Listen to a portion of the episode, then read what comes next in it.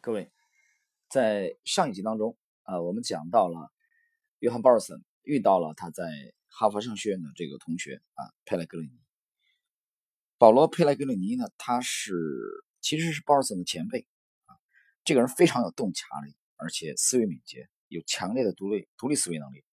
但是年龄偏大啊，这个老屌丝呢也没有特别辉煌的这个。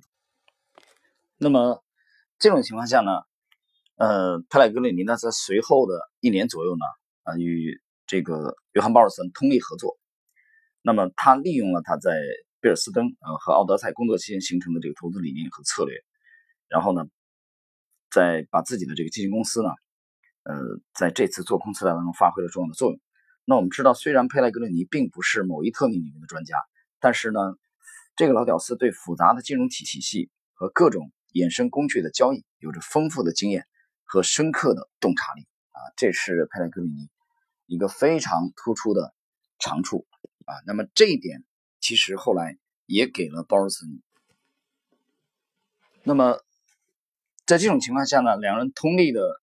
合作，那么利利用了这个鲍尔森之前的这个经验和佩莱格里尼的这个强大的分析能力。佩莱格里尼呢，他花费了大量的精力呢，他去收集了有关美国政府部门提供的数据，并且他把这些数据整合。呃，经过认真的研究和发现，他得出的结论就是我们上一集提到的那张图表。那么，把它命名为罗塞塔这个石碑。他这个结论显示，美国房地产市场中的抵押贷款基本上已经处于失控的发展状态。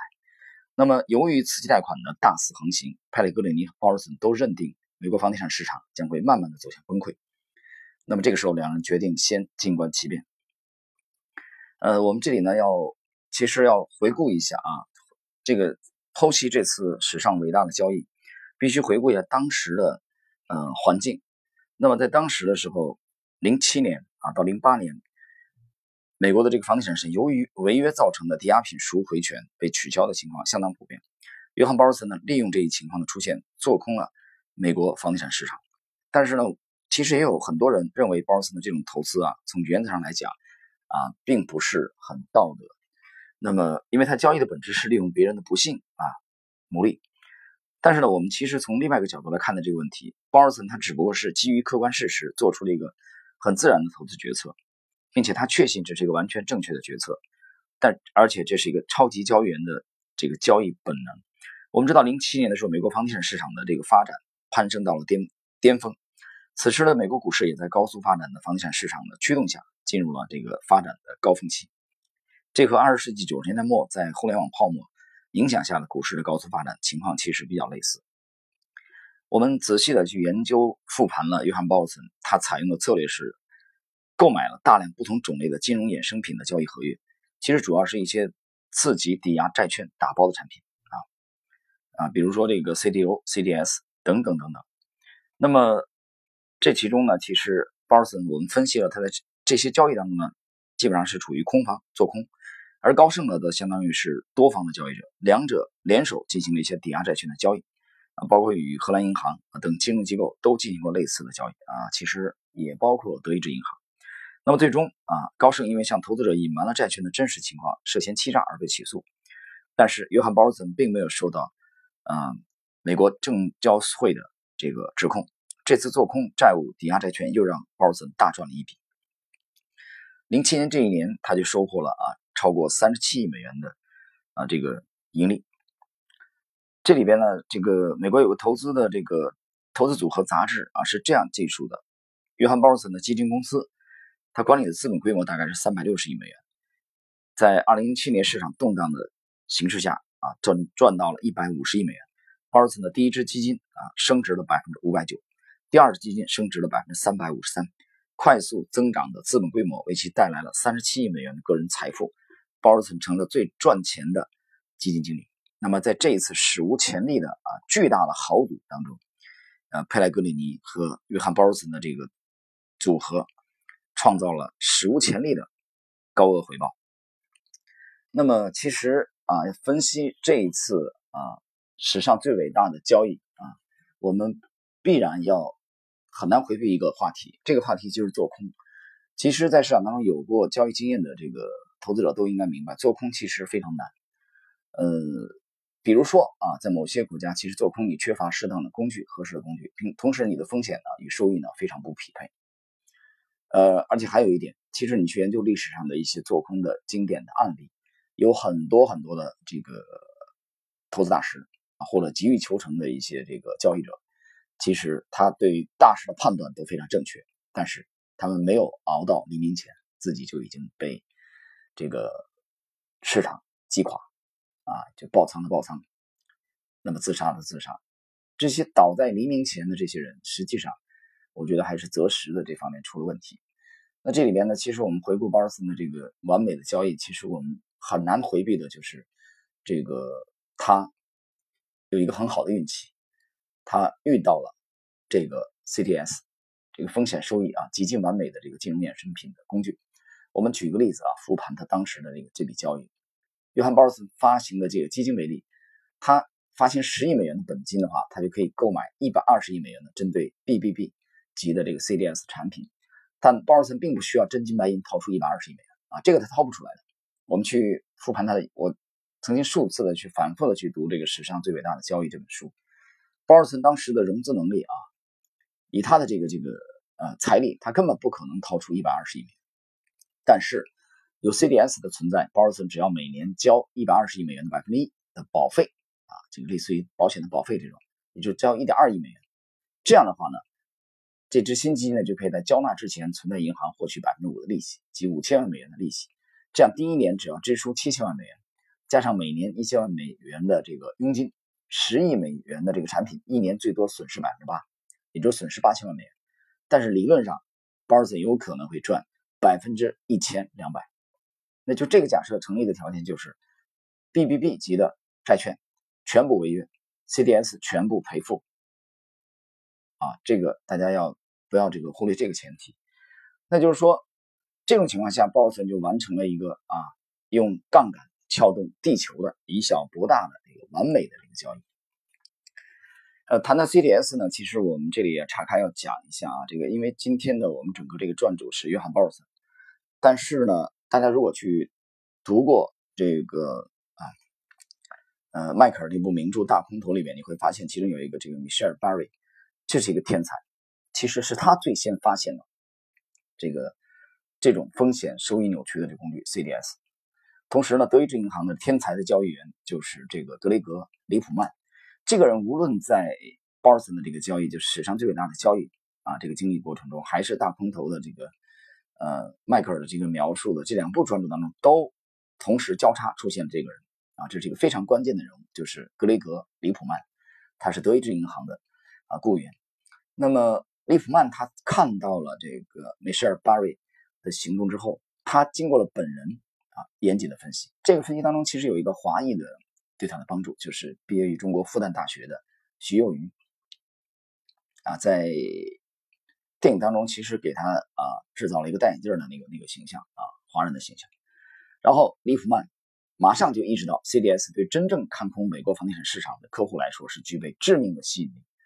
然后利弗曼。这个开始大规模的啊，去创造这种产品，并且把它卖给懂的客户。整个金融危机期间，这个格雷格·里普曼他的团队一共创造出三百五十亿美元的 CDS，为德意志银行啊，他的这个他的这个雇主赚得了丰厚的交易费用。同时，德意志银行自己还持有了五十亿美元的 CDS 的头寸。你想一想，如果没有这五十亿美元的这个 CDS 做空头寸，德意志银行在金融危机时的报表啊，其实将非常难看。那么这个细节呢，其实大家去自己去看一看啊，其实这个大空头的那部电影或者读读那部专著啊，你就可以啊看明明白啊这其中的这个精彩的这个这个成分啊。那么也就是说，我们刚才谈到这次约翰鲍尔森的伟大的成功呢，其实啊他是很难啊脱离。一个重要的这个衍生工具的帮助就是 CDS 的帮助。好了，那么现在有了这个基本面的，他的老屌丝啊，初级分析员佩莱格里尼的帮助，有了这个约翰鲍尔森看到了佩莱格里尼严谨的分析和图表，有了这个基本面和衍生工具的里普曼啊，主导创立的这个 CDS 衍生品的帮助，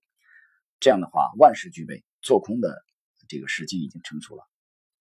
呃，但是鲍尔森刚才谈到了，他还有一个问题要解决，就是要融资，他要筹资。其实鲍尔森他是一个对冲基金来说，他的啊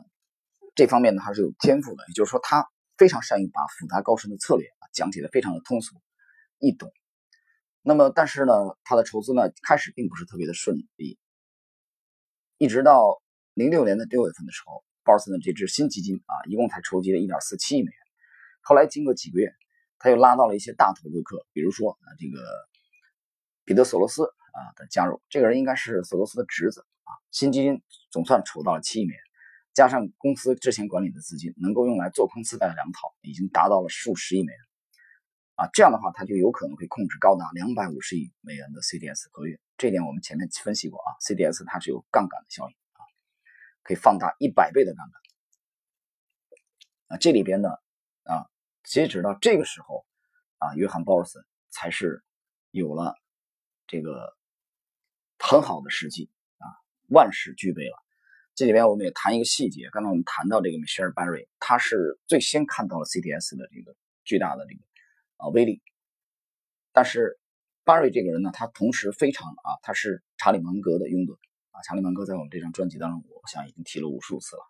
啊。只要你认真去听一听前面节目的话啊，我们这里当然就不展开了啊，不是我们今天的这期节目的啊主题。那么在鲍尔森做空的这些标的当中啊，大家可以注意到一个细节很有意思。那么里普曼也好，这个这个米歇尔·巴瑞也好，或者说约翰·鲍尔森也好，或者说这个保罗·佩莱格里尼也好，他们做空的这些都是什么标的呢？大家来看一看啊，这都是美国评级机构给了很高评级的啊这些债券啊两房的这些债券，但是。在鲍尔森，在佩雷格里尼，在这个利普曼啊，克雷格格雷格里普曼，在这个米歇尔·巴瑞这些人啊，包括后来啊，我记得其中一个细节就是啊，索罗斯乔治索罗斯也亲自约见了鲍尔森啊，要跟他吃饭。在这顿饭当中啊，那么鲍尔森谈到了他对次贷的看法，这个看法也打动了索罗斯，索罗斯也完全赞同。那么索罗斯也加入了做空的这个阵营啊，当然这个他。这次也是获得了丰厚的啊做空的这个利润。呃，说起来做空啊，其实真正要做非常难啊，难度非常之大。大家可能都记得巴菲特曾经讲过，在美国两百三十八年的历史中，那些看空的人谁最终受益了？巴菲特其实意思就是说，我是靠做多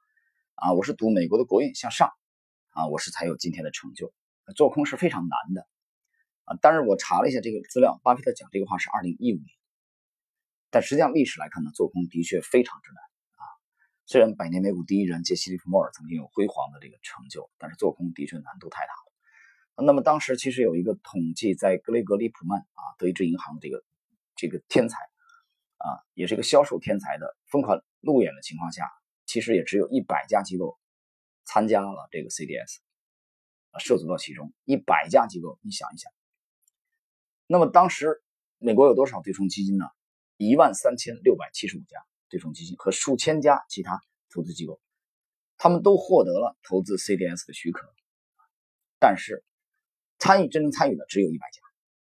而且其中大部分还是为了对冲手上的不动产啊，它只是对冲而已，听懂了吗？这个类似于我们国内的机构的这个啊，这个这个一些这个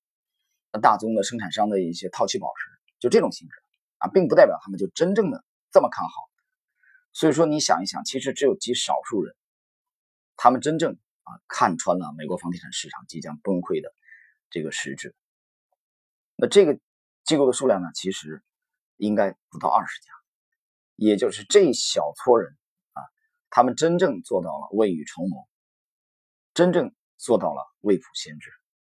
而他们的对手是谁呢？他们的对手是美国联联邦政府、美国的银行、美联储啊，美国的评级机构。这些硕大无比的怪兽，强大的对手啊！所以这个我后来这个上一集我曾经谈到过，约翰鲍尔森啊，在这个他的投资组合没有明显收益的情况下，有浮亏的情况下，他个人面对的巨大压力啊，他后来要靠到中央公园跑步来排遣啊这种巨大的压力，因为客户不理解嘛，客户只愿意看到盈利，谁愿意看到亏损？这个做空呢还有一个难度，呃，这个这个困难之处在哪里呢？就是当你把所有的都已经实施了啊，你的这个呃构想非常的完美，你的论证啊理论也非常的完美，但是即使是这样啊，大家记住啊，到真正产生利润啊，这其实当中还有相当长的路要走。那么你能不能扛得到那里？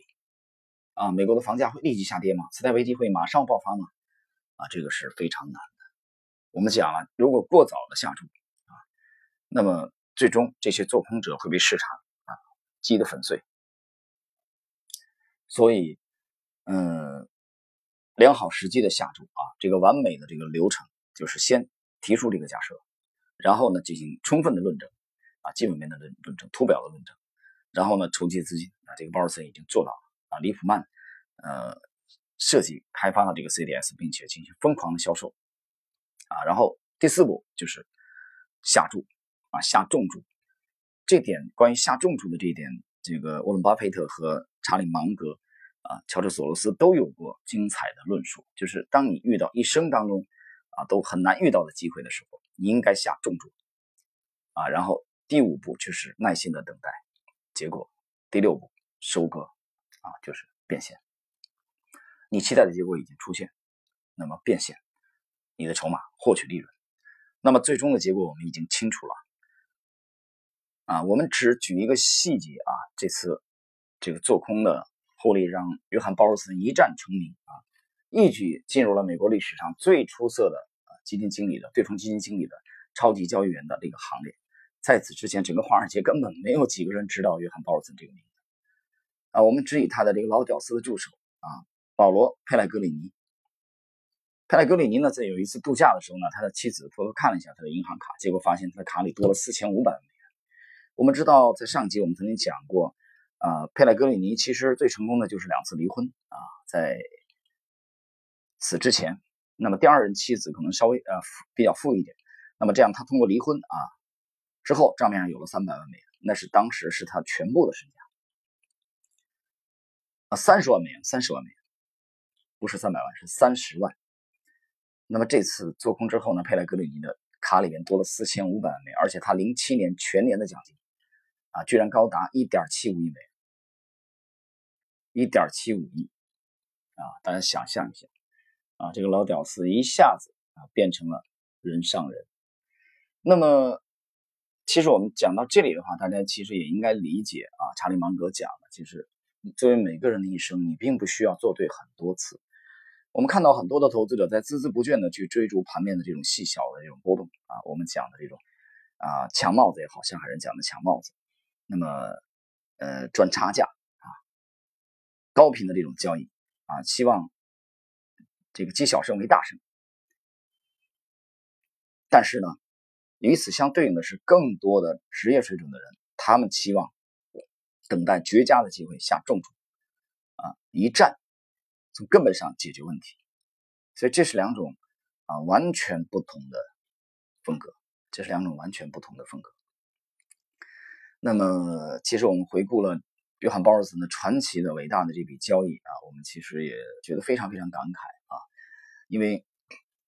很多的时候，当你面临一生当中难得的投资机遇的时候，呃，其实很多人或者投资大众，你几乎是没有多少机会去参与的。首先，我觉得其实没有，不是没有机会，首先是没有意识，不是吗？我们把时光这个推前到二十一年前，几个中国的呃投资大众会意识到。可以，应该啊去花这个很大的精力，可以贷款去买房的。中国的楼市的中国的主升浪期间展开呢，这个你从分析政策其实是不难的。但是，呃，包括我在内的，我想许多人啊，或者说百分之九十的人，在这个潮财富周期里面，其实是并没有从初期就意识到中国楼市的巨大的潜力的。当然，这个时光啊，我们往回推了二十一年，在一九九八年前后。没有的。那么我们这次 CDS 的这个做空同样是这样，以次贷危机啊为例，在零六年的时候啊，数以万计的美国人，包括房地产经纪人啊、贷款审核员，这些压力越来越大的买房者，其实有少数人已经感觉到了美国房地产市场的危机，但是这些人没有办法直接去做空美国房地产市场，因为 CDS 这个标的啊，这个这个品种，它根本不会去面对大众在公开市场出售，普通投资者你根本就门都摸不着啊，不带你玩，就是这样的问题，他没有办法去做空啊。那么关于这一点，其实啊，我们举一个例子，比如说美国当时有一个很有名的这个康沃尔资本啊，它有三千万美元的资金。当时如果他没有看到这格雷格·里普曼的关于 CDS 宣传材料，他们也会像普通投资者一样，在金融危机发生过很久以后才知道有这个玩意儿存在。CDS 原来可以做空啊，有一个这么好的东西，原来可以改变命运。那么这是无奈啊，非常的这个这个无奈。同时呢，我们也非常感慨，就是时机的问题，做空啊。我那天在知识星球有一个。更新啊，随笔曾经谈到过择时的问题啊，选择时机非常的重要。你整个的逻辑非常的正确啊，你判断大方向非常的精准，但是并不代表你这笔交易一定可以以获利告终。因为什么？因为你的介入时机非常重要。因为没有多少投资人有耐心啊，长期的等待，长期的忍耐，他的投资组合啊，保持浮亏的状态，没有明显的盈利。大家想一想，所以我们分析一下这个约翰鲍尔森的。啊，这个成功的这次啊做空的经典，我们会发现几个特点啊。一个是鲍尔森曾经讲过一个重要的经验，就是只要善于利用危机和负面作用，那么回报和积极的结果自然就会出现。鲍尔森认为啊，这次次贷的债券的这个交易神奇之处就在于不对称的本质，就说就是说，次级债券的交易的风险是固定的，并且是最小化的，但其潜在的收益却是无穷的。一旦成功，这将会是最完美的交易。成功的关键之处就是交易之初不能亏。如果你能做到，那么在之后的几年里，你就可以收获可观的投资回报啊！这里大家注意啊，鲍尔森其实讲的还是介入时机的问题啊。如果你能做到啊，最初交易之初不能亏损，这也是利弗莫尔讲的啊，从你一进场就应该盈利。第二，呃，关于逆向这个啊逆向思维，其实呢，我们发现鲍尔森和屌丝老屌丝，这个佩莱格里尼都已经是强烈的逆向思维者，在当时投资大众被思维被强化的这个过程中，当时的美联储主席啊本伯南克都已经在看好美国楼市的情况下啊，这帮孙子们可以敢坚定的站在啊美利坚合众国政府的对面啊，美国投资银行的对面，美联储的对面，这需要多么大的勇气？大家想一想。第三，呃，利用自己最擅长的交易模式。那鲍尔森他之前是做并购的啊，他是有他自己独有的这个交易技巧，但是他灵活的就改变了自己的思维啊，采纳了保罗佩莱格尼的建议，并且采纳了这个克雷格啊，我们谈到里普曼德意志银行的这位天才的呃交易员的呃推出的这个 CTS，而且把自己的头寸做到了放大到了最大。从而赢得了啊一生当中最大的一笔辉煌的交易。我想这笔交易的细节啊，值得我们每一位啊以这个想加入职业交易的这个行列的人反反复复的去研究啊。所以其实我们其实讲到这里的话，很多人其实这时候可能才理解啊为什么这个案例跟我们的这个 A 股并没有直接的关联。我们要花其中单独的两集来认真的仔细的去回顾去分析它。啊，我之前也讲过，史上最伟大的交易这部名著，我已经反反复复读了许多遍。我觉得这里边有许许多多的细节值得我们回味啊，值得我们借鉴。呃，最后我讲一句，呃，我们一生当中其实遇到的绝佳的投资机遇啊，像这个金罗切斯讲的，我们走过去弯腰把钱捡起来的这种机会并不会很多。那么当它一旦出现的时候，我希望啊，你有足够的慧眼，你有足够的魄力啊，去做出。那个伟大的举动，无论他是做多还是做空。好了，朋友们，今天呢，我们这一集的内容就到这里啊，在下一集我们将继续。